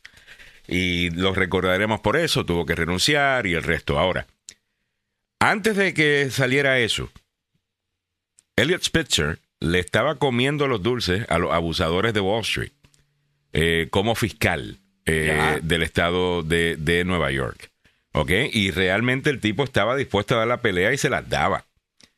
Pero le salieron pues lo de la eh, lo de la prostituta y... Ya, el deporte favorito aquí en Washington es buscarte cualquier cosa que tengas en tu pasado o en tu presente. Así es y desacreditarte y hacerte pedazos como funcionario público. Yo siempre vi a Elliot Spitzer como alguien que pudiera haber hecho tremendo trabajo y como, como presidente también. Eh, lo, veía, este tipo va a ser gobernador de Nueva York, eventualmente va a ser presidente de los Estados Unidos. O sea, eh, bueno, y ahí lo, lo agarraron. Usted dirá, bueno, qué sucio, estaba con prostitutas. Bueno, Sí. ¿Y qué? A mí, ¿cómo me afecta eso? Sinceramente, yo no estoy casado con él. Eh, el tipo le estaba dando la batalla a los bancos, a, la, a, Wall Street. Lo, ponía en su, eh, en su sitio, estaba fiscalizando gente, estaba haciendo lo suyo. Eh, pero bueno, ahí, ahí quedó. Y desde entonces no hemos tenido, digo yo, a alguien con ese con esa gana, esa, esa, fuerza. esa fuerza y esa gana de pelear. Ah, ¿Me entiendes? 8.25 minutos en, en, la mañana. Eh, ese documental está bueno, se llama Inside Job. Y hay otros. Eh, ah, sí, sí, lo estaba mirando justo. Ya, eh, Inside Job. Eh, a mí lo que me gusta de ese documental específicamente es cómo conecta Wall Street con Washington. ¿Ok? Y por, entonces ahí tú te explicas un montón de cosas. Digo, ahí tú entiendes un montón de cosas. Tú dices, pero ¿por qué? Es que esto lo harían así. ¿A quién le beneficia esto? ¿Por qué alguien escribiría una ley como esta? ¿Cómo beneficia esto a la gente? ¿Qué, gente ni qué gente? ¿Qué gente ni qué gente? ¿Qué representación tenemos nosotros?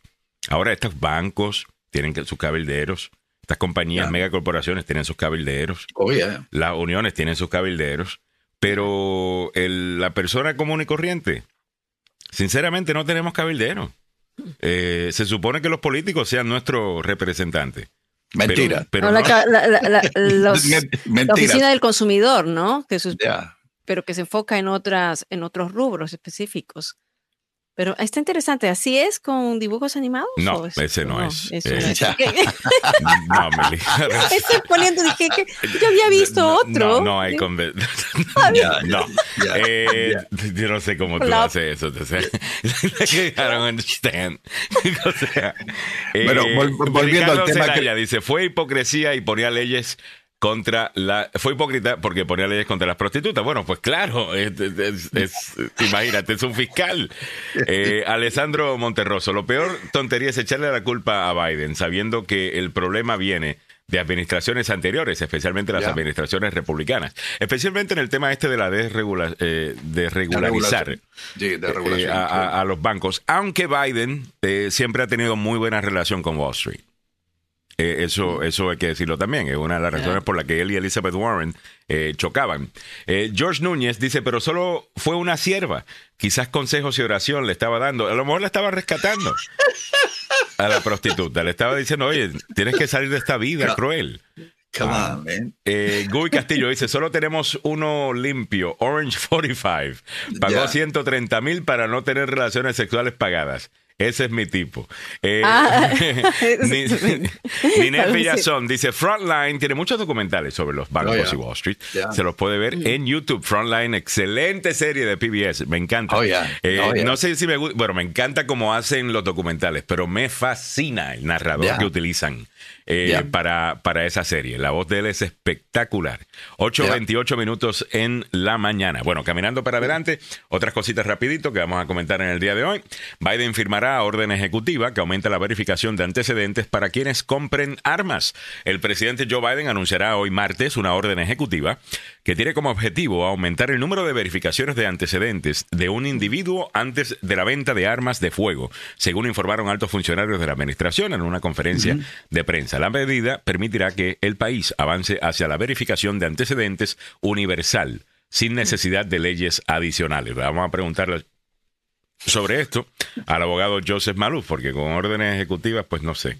Eh, Gabriela Martínez dice trabajadora sexual, no prostituta. ¿Cuál es la diferencia, Gabriela? Eh, eh sino que ese es el término aceptado ahora, no se puede decir prostituta.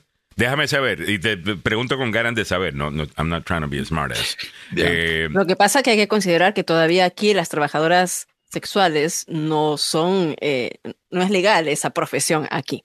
Aquí es, eh, la prostitución está, eh, es, ilegal, te pueden arrestar por contratar a una prostituta, ¿no? El ah, único sitio donde es legal es en Las Vegas, Nevada, ¿o no? Ah, no, no sabía eso, no sabía si hay una regulación de esa manera, pero, pero en nuestros países ya es una... Creo que oficial es prepago, las prepago. Ah, las prepago. Yo siempre, cuando he escuchado el término prepago, yo siempre, no sé, las veo como si como, si fueran una tarjeta de esas de llamar telefónicas. De, you know, like a prepaid calling card. Ese no, es una prepago. Eh, ok, Gabriela, o sea, el término es trabajadora sexual no prostituta. Ok, prostituta es de, eh, despectivo, es peyorativo. Ok, mientras que trabajadora sexual pues no, bueno, pues lo agarraron con una trabajadora sexual, lo agarraron con varias trabajadoras sexuales. Eh, el problema es que él aparecía en un librito, el de, ¿cómo es que se llamaba la madame esa de, Washington, D.C.? ¿Te recuerdas? Oh.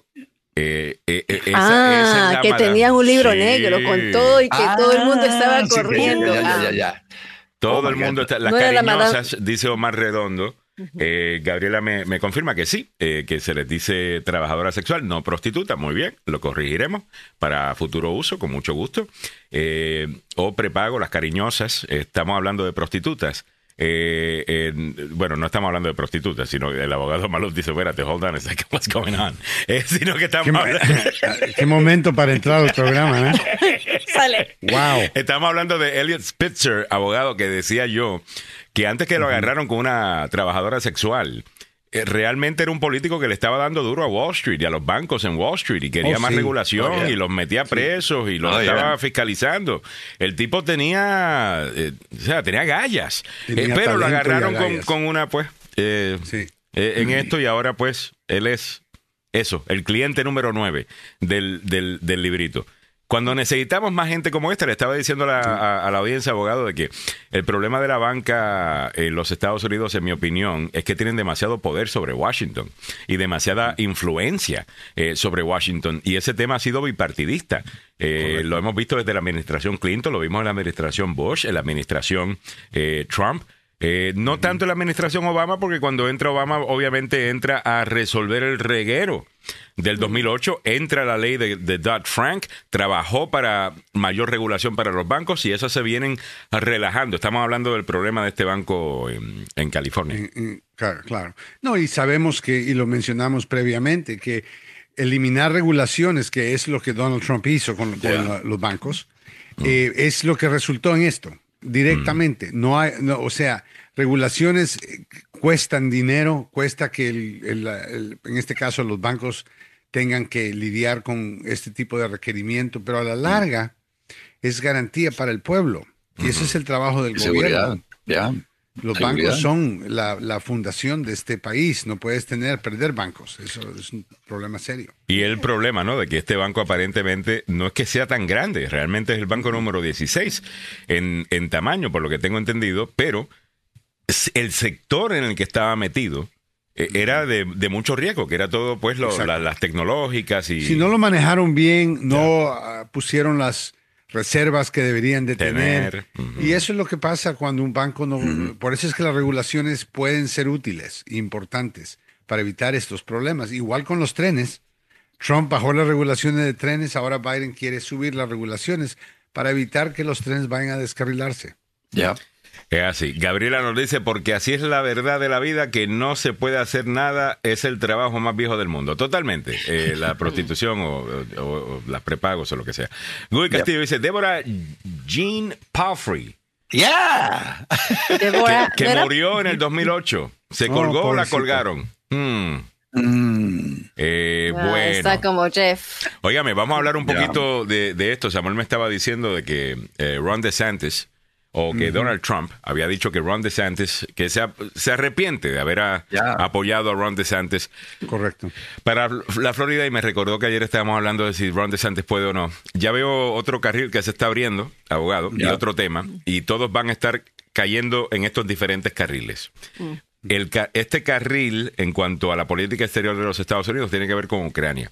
Ayer Tucker Carlson estuvo publicando lo que él llama un cuestionario que le envió a todos los que dicen que van a correr para presidente de los Estados Unidos en el Partido Republicano, para que le contestaran algunas preguntas. Y la pregunta más importante era sobre Ucrania. Como saben, eh, Tucker Carlson está en contra de eh, la ayuda estadounidense a los ucranianos. Y muchas veces habla como si le estuviera pagando Vladimir Putin, sinceramente. Pero bueno, él está promoviendo esa idea y parece que Ron DeSantis se pronunció sobre el tema diciendo que tenemos muchos problemas en los Estados Unidos, que tenemos que cuidar la frontera, que tenemos que invertir acá y que no deberíamos estarnos metiendo en los problemas de allá porque esto es un conflicto de fronteras europeas y que es un problema de los europeos y que los Estados Unidos no tiene que estar metido en eso.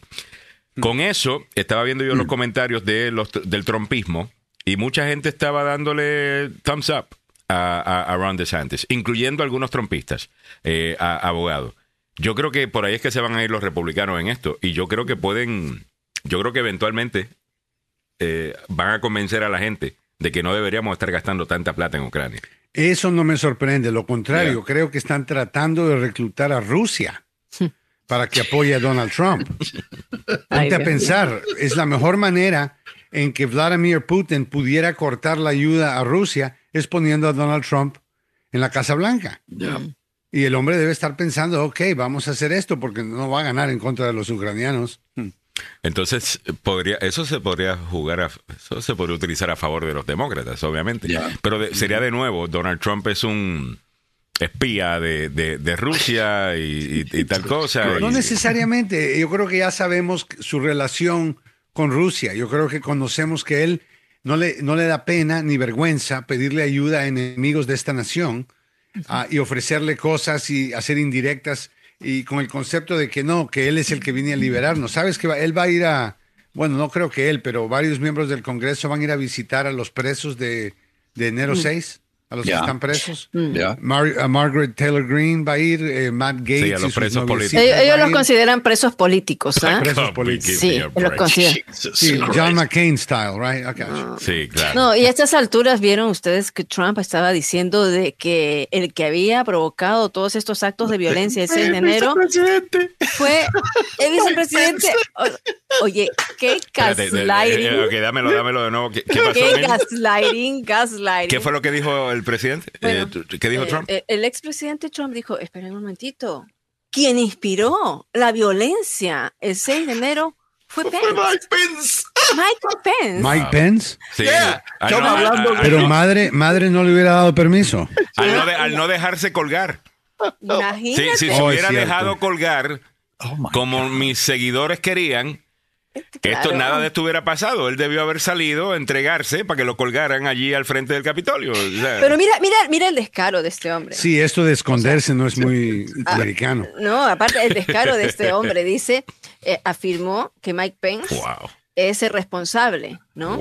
Que quedará como en la historia. La historia lo responsabilizará por el ataque del 6 de enero al Capitolio por los partidarios de Trump. Dice, si hubiera devuelto los votos a la legislatura, no habrían tenido problemas con el 6 de enero. Por lo que o sea, si él, si él, hubiera cometido un golpe de Estado. Claro, claro, porque no cometió el golpe de Estado, entonces él es responsable de todo lo que ocurrió eh, eh, el 6 de enero. bueno, entonces eh, Vladimir Zelensky en, en ah, Ucrania es responsable por defenderse, porque si él no se hubiera defendido, entonces no hubiera muerto tanta gente. Bueno, es lo que precisamente van a hacer. Este, yo creo que, you know, ya los trompistas están hablando de que Trump pararía la guerra en Ucrania en 24 horas, porque eso fue lo que él dijo, y como yo repite las cosas que dice este, como papagayos, eh, y yo no estoy, no tengo mucha duda de que él no la pare en 24 horas. Él básicamente le va a entregar Ucrania a Rusia y ahí dice, bueno, ya. Eh, ya, ya, murió. ya, murió el problema. Problema resuelto.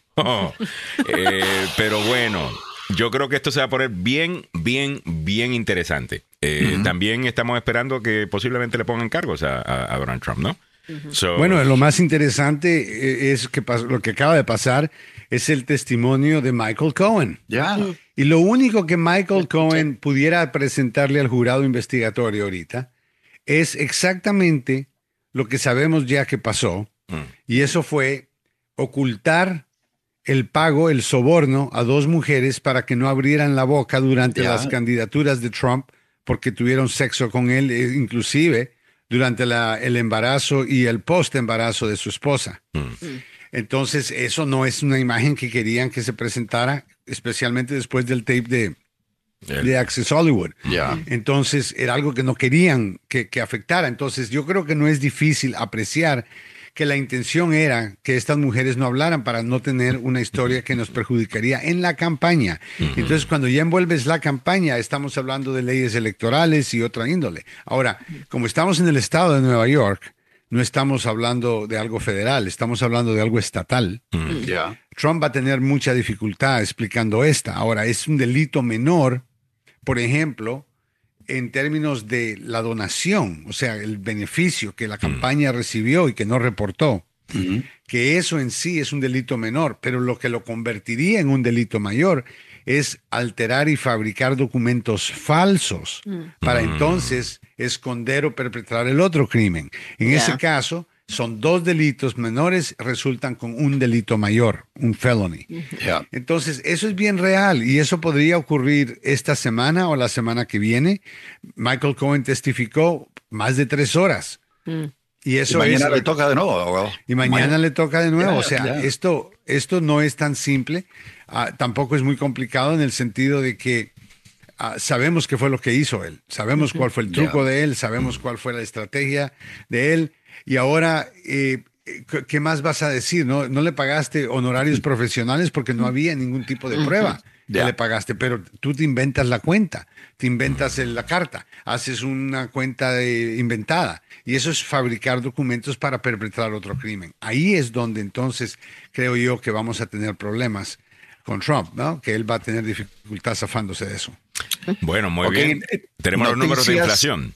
Sí, las noticias son eh, buenas, pero dice que la inflación disminuyó levemente en febrero, pero las preocupaciones sobre el sistema financiero cada vez más frágil están complicando el camino ya de por sí dificultoso.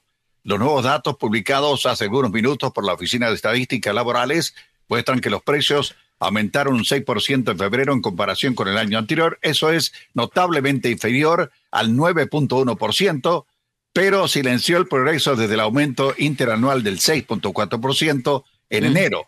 Los precios subieron un 0.4% en febrero en comparación con el mes anterior. Así que estos nuevos datos remarcan que la realidad es que la inflación sigue siendo demasiado alta y sigue siendo una de las principales amenazas para aquellos que nos están sintonizando y viendo para todo el mundo. Ahora, este es el octavo mes que baja consecutivamente, el octavo mes consecutivo que baja la inflación. Y esto mm. obviamente una muy buena noticia.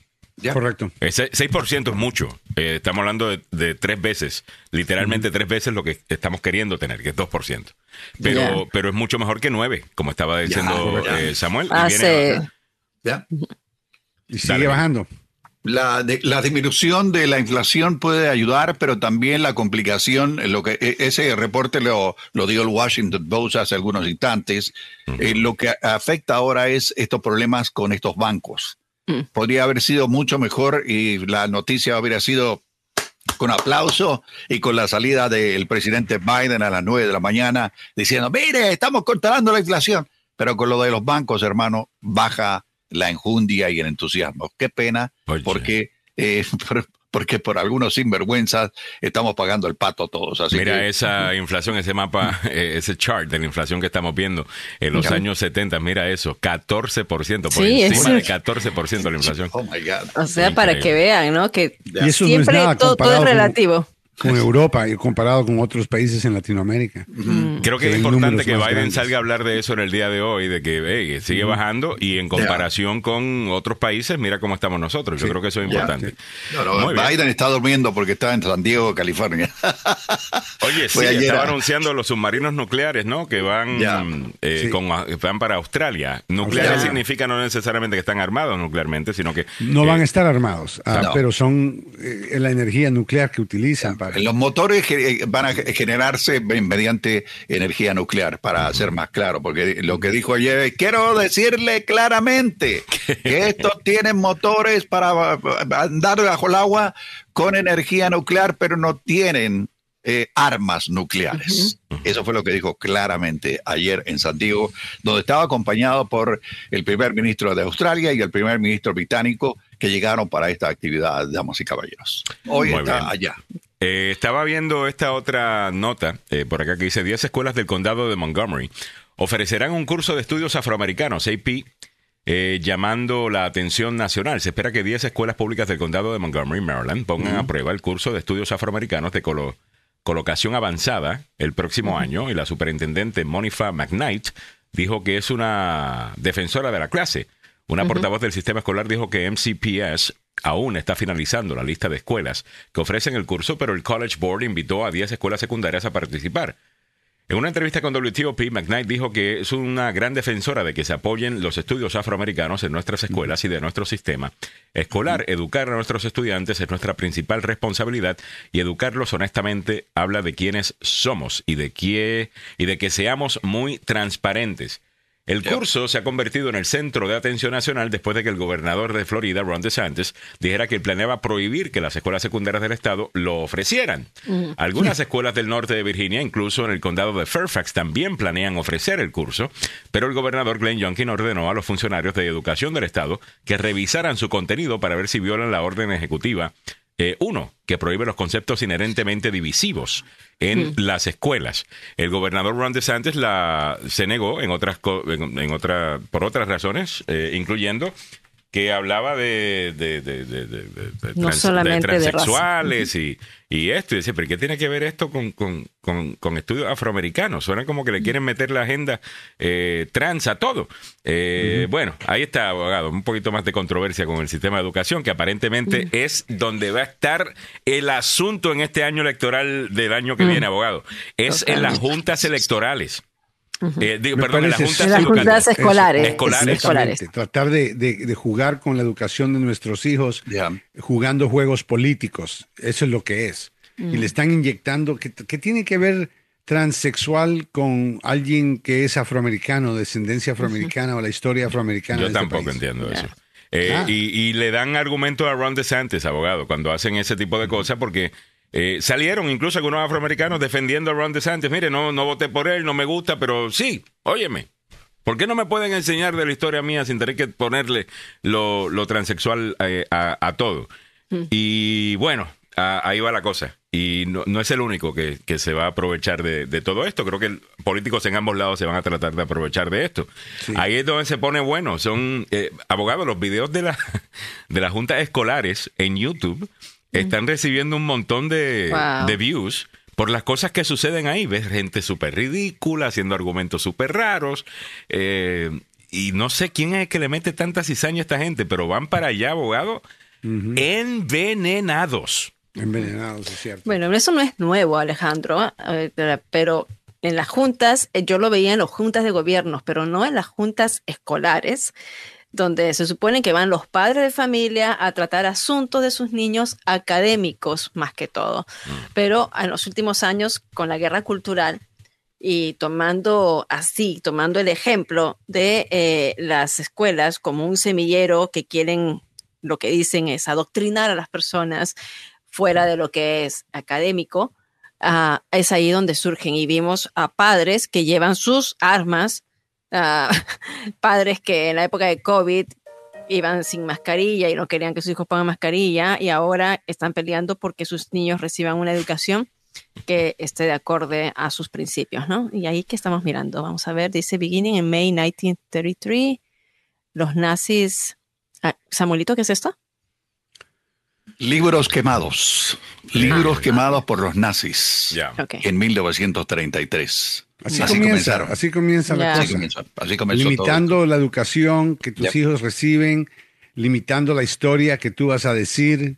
Y mm. ahora te inventas cosas. O sea, esto es, o sea, yo entiendo, y esto lo podemos ver acá en diferente forma, pero esto es simplemente es una movida para tratar de ganar las elecciones. De Santos no va a quemar los libros de América, pero quiere tener algo, él está buscando un gancho. No sabe qué más hacer, porque ser en mini Trump no funciona cuando Trump está en la contienda. Pero abogado, Funciona la gente, es muy popular en el estado de la Florida. Porque sí, pero la Florida no gana las elecciones solo. Pero, pero lo que le está diciendo, sí, pero es como un eh, laboratorio de, de, democracia, ¿no? Asumo de que algunas de las cosas que están... Y la Florida está muy balanceada en cuanto a demográficamente hablando. Es un estado que tiene gente de diferentes nacionalidades, diferentes colores, diferentes edades. So, sirve como un microcosm, ¿no? De, Del resto del país, no tan bien como Ohio, pero sirve. Y el, el punto es, abogado, que yo creo que muchos padres lo que están diciendo es, podemos regresar a la escuela a que me le enseñen a mi hijo a leer, a escribir, matemática, ciencia, historia, eh, sin tratar de, lavarles el cerebro con estas otras agendas. Eh, y yo creo que eso es muy atractivo para mucha gente. Pero ¿quién está lavándole el cerebro a tus hijos? Abogado, vaya a las escuelas, vaya, por ejemplo, esta es la cuenta Lips at TikTok, que a los liberales les molesta, pero todos, todos, todos los videos que ponen ahí, nadie ha negado la, veracidad de ninguno de estos videos en donde hay maestros queriendo meterle temas a los niños que no tienen que, eh, ver. O sea, eh, maestros que están proyectándole a, sus niños lo no son los profesores.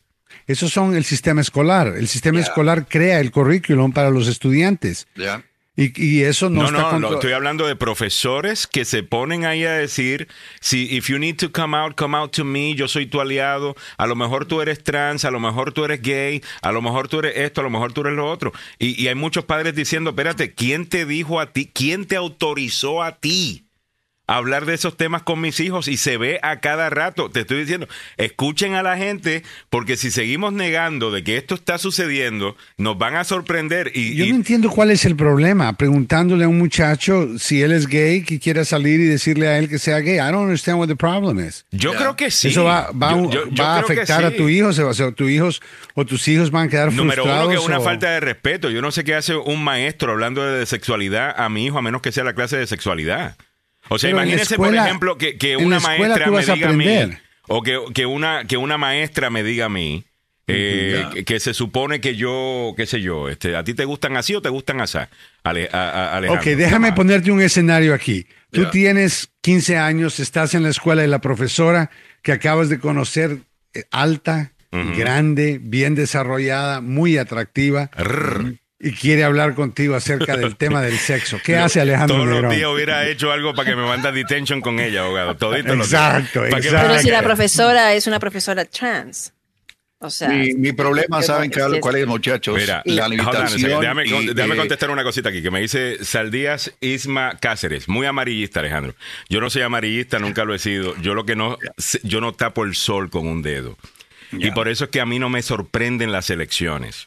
Cuando yo vengo y digo, mira, creo que tal cosa va a pasar y de repente, porque yo estoy pendiente de lo que la, gente está hablando y yo hablo con la gente.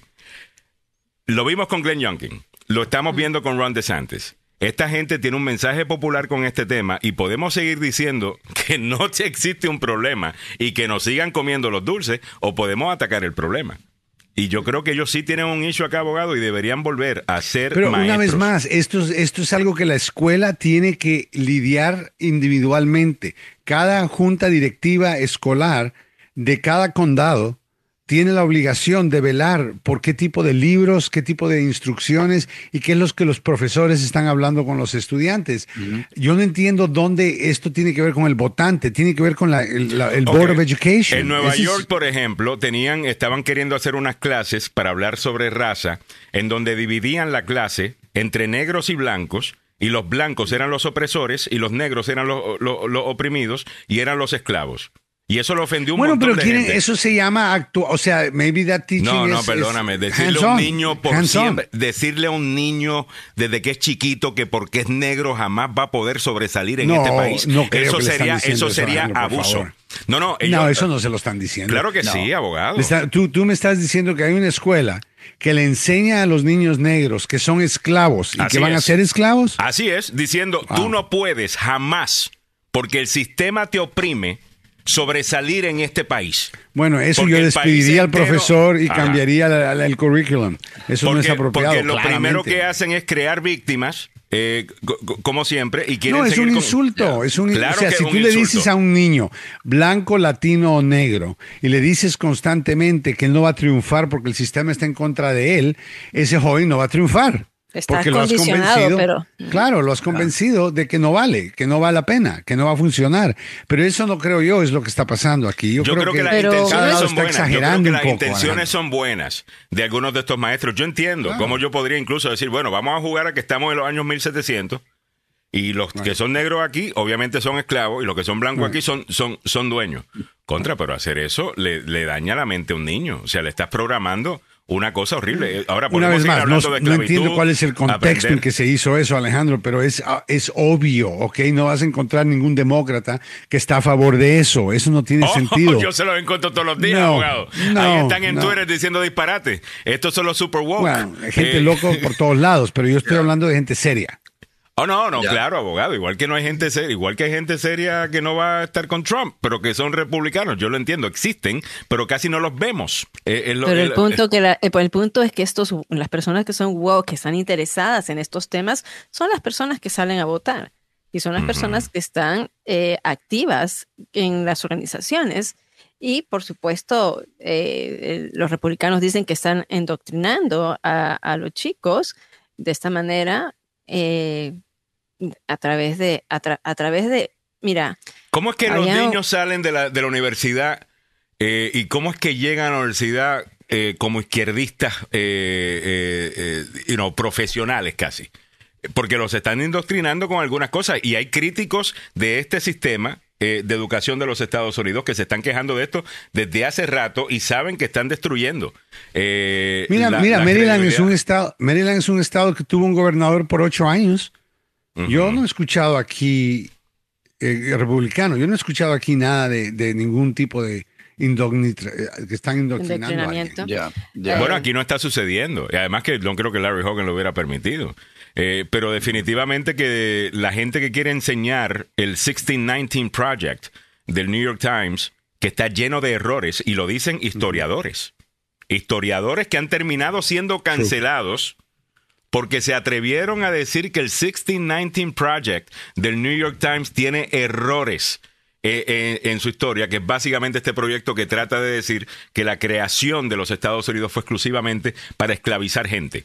Eh, no era que la esclavitud era parte del proceso, de una era, de una cosa, sino que se, eh, el país se creó para esclavizar negros y para tratarlos mal, que esa es la razón por la cual este país fue eh, creado. Eso lo quieren enseñar en algunas escuelas. Y estamos hablando, abogado, y tenemos que prestar atención a esto, de gente que quiere dividirnos.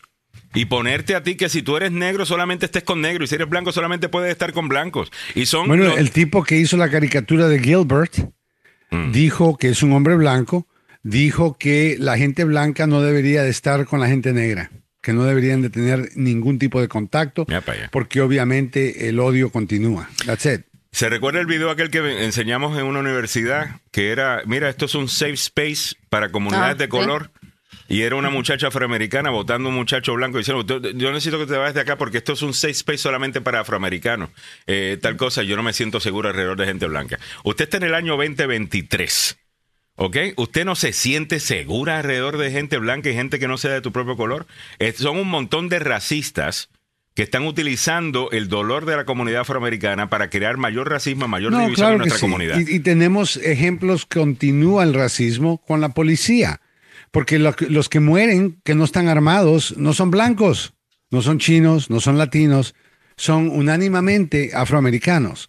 Entonces, estos jóvenes escuchan esto y de ahí ven lo que ven en la primera página o en los periódicos, en la televisión, en el internet, que la policía mata gente negra. Ahí digo. Mira, mira esto. Pepe, Pepe Villalobos dice, o la pregunta del examen que salió en las noticias ayer, que te daba opciones para decir conservador es blanco, cristiano, clase alta, mientras que liberal era clase media, negro latino, que va a escuela pública, que apoya LGTBQ. Eh, eso es lo que le están... Reducido eh, completamente. están metiéndole eso a la gente y están indoctrinando y se le está yendo la mano y hay un ¿Es verdad o es mentira? Es, verdad, es verdad. Y tú te quieres seguir negando y lo sigues negando y te traen evidencia y tú, y tú miras para el otro lado y dices que no. Pero esto está sucediendo y la razón que está pegando con el votante es porque ellos lo están notando. Pregúntele a padres que tienen niños en la escuela. De nuevo, hay que hacer algo sobre esto. Y yo no estoy, y estoy seguro que el presidente Biden esté en desacuerdo eh, con estas cosas. Eh, es que esto no es el Partido Demócrata, esto es un grupito super woke eh, que está en la izquierda, que le crea un montón de problemas al Partido eh, Demócrata. Igual, igual, igual que Matt Gates y otros lo hacen en el Partido Republicano, que, hacen sus locuras por un lado, Matt Gates siendo investigado por tener sexo con menores de edad, transportarlas a diferentes estados. Es que él es buena gente. O sea, un montón de travesuras, un montón de travesuras. Él es buena gente, él dice siempre que ayuda a la juventud. Eh, sí, él siempre apoya a las mujeres jóvenes, aparentemente. y la hipocresía que está en comités importantes. Que, o sea, ¿qué hace este, esta gente liderando comités? Pero él no es el Partido Republicano tampoco. Gladys Espejo dice, existen intereses de crear odios, divisiones, enfrentamientos entre la población y también resentimiento entre un grupo y el otro. Y yo no sé, yo tengo como que un olfato para eso cuando veo que hay gente que está queriendo crear resentimiento. Yo, a mí me gusta mucho la historia, a mí me gusta, yo me encanta la historia de los derechos civiles y las luchas de los afroamericanos. Correcto. Eh, y yo creo que hay mucho ahí que tenemos que aprender, incluso como latinos, eh, sobre esto. Pero hay un grupo de gente abogado que no quiere ver progreso. Eh, este Mira, hay personas que se identifican con ciertos grupos y encuentran, en mi opinión, se obsesionan con el concepto y, bloquean el hecho de que aunque los, el racismo y los prejuicios existían antes y tal vez en ciertas ocasiones lo vemos aquí eh, en vida, ¿no? En carne y hueso. Eso no significa que nosotros no vamos a seguir luchando por una mejor unión, por un mejor país. Y cuando tú te amarras y te dices, no, yo voy a odiar a los blancos, y, he conocido un par de jóvenes que así son, obsesionados con la raza, y me da cólera más que todo porque son unos hipócritas. Y te voy a explicar por qué. Porque tienen 20 años de edad, 21 años de edad, no entienden lo que fue los derechos civiles. No saben qué fue lo que pasó con quién es Martin Luther King y todo el sufrimiento que la gente afroamericana ha tenido en este país para buscar igualdad y todavía no llegan a conseguirla. Eso es algo que es, la verdad, es, una realidad. Es más, este hay alguna gente de estas que yo los veo y para mí eh, lo más hipócrita de ellos es que entre más eh, acceso, eh, entre más privilegio han tenido, más tratan de, hacerse oh, estos grandes. Mira, consiguen, hay un muchacho que, es latino, tiene beca para una universidad bien cara y lo único que hacía todo el tiempo es quejarse. Quejarse de esto y quejarse del otro y me quejo de aquí. Pero, pero te están dando todo, te están pagando la universidad. No, es que el privilegio, privilegio blanco, bla, bla, bla, privilegio blanco. Ese privilegio blanco es el que pagó sus estudios, by the way. Ya. Entonces. y algunas veces tú ves a esta persona, pero espérate, tú eres la hija de este senador tú eres negra, sí, pero tú eres mitad blanca, eres, eh, eres eh, you know, de, de tez bastante clarita y esa es la, la, más anti-blanca. oye, tú, tú sinceramente vives una vida mucho mejor que muchos de los jovencitos de Southeast. ¿Me entiendes? Que necesitan mejores... Alejandro, Nancy Onassis quiere saber si te peinaste esta mañana. ¿Con qué cámara? ya lo sabes. la cámara no me está funcionando, ¿no? el, el, software. Bueno, el teléfono es mi cámara, pero el software no está funcionando, no sé por qué. no, oye, las cosas son relativas, ¿no? Mira, ya nos vamos, ¿no? Pero las cosas son relativas. Cuando nosotros consideramos en la lucha de los derechos por los inmigrantes, por los, eh, los derechos de los trabajadores agrícolas, ¿a quiénes ponemos? A César Chávez, ¿no? Como un, un activista pro inmigrante. Pero César Chávez habló con el sistema de inmigración para no permitir la inmigración ilegal para no permitir el cruce de inmigrantes Todos queremos evitar el cruce ilegal. Lo que no queremos es negarle la entrada a la gente simplemente porque ya, ya, ya se llenó el país. Pero por eso si ponemos las cosas en cajita, o sea, consideremos, todo tiene su tiempo, todo tiene, o sea, hay que mirar, hay que mirarlo desde diferentes prismas, ¿no? De diferentes, de diferentes enfoques. O sea, decir en esa época, si nosotros sabíamos que César Chávez le había negado la entrada a los indocumentados porque estaban compitiendo con los campesinos aquí adentro. No, ya mismo cancelan a César Chávez. Eh, ahora, lo que es más interesante para mí en todo esto es que la escuela te enseñan de César Chávez, pero no te enseñan de otros, eh, eh, de otros latinos que también han hecho cosas importantes, quizás no trabajando con, con los trabajadores agrícolas, quizás como empresarios o lo que sea, pero no va con la narrativa, ¿ves? y eso, eso también es un poquito de bueno, lo podemos hablar otro día, nos tenemos que ir. Eh, muchas gracias a todos. Joseph Maluf, eh, hemos llegado a ti gracias al abogado Joseph Maluf, 33 años de experiencia. No se equivoca usted cuando escoge al abogado Joseph Maluf. Son 33 años haciendo esto, haciéndolo bien. Grandes casos, casos medianos, casos pequeños, ya casi no tantos, casi todo lo que viene ahora es puro caso grande eh, en contra de compañías grandísimas, en contra de bancos, en contra de la Casa Blanca un par de ocasiones, ¿por qué no?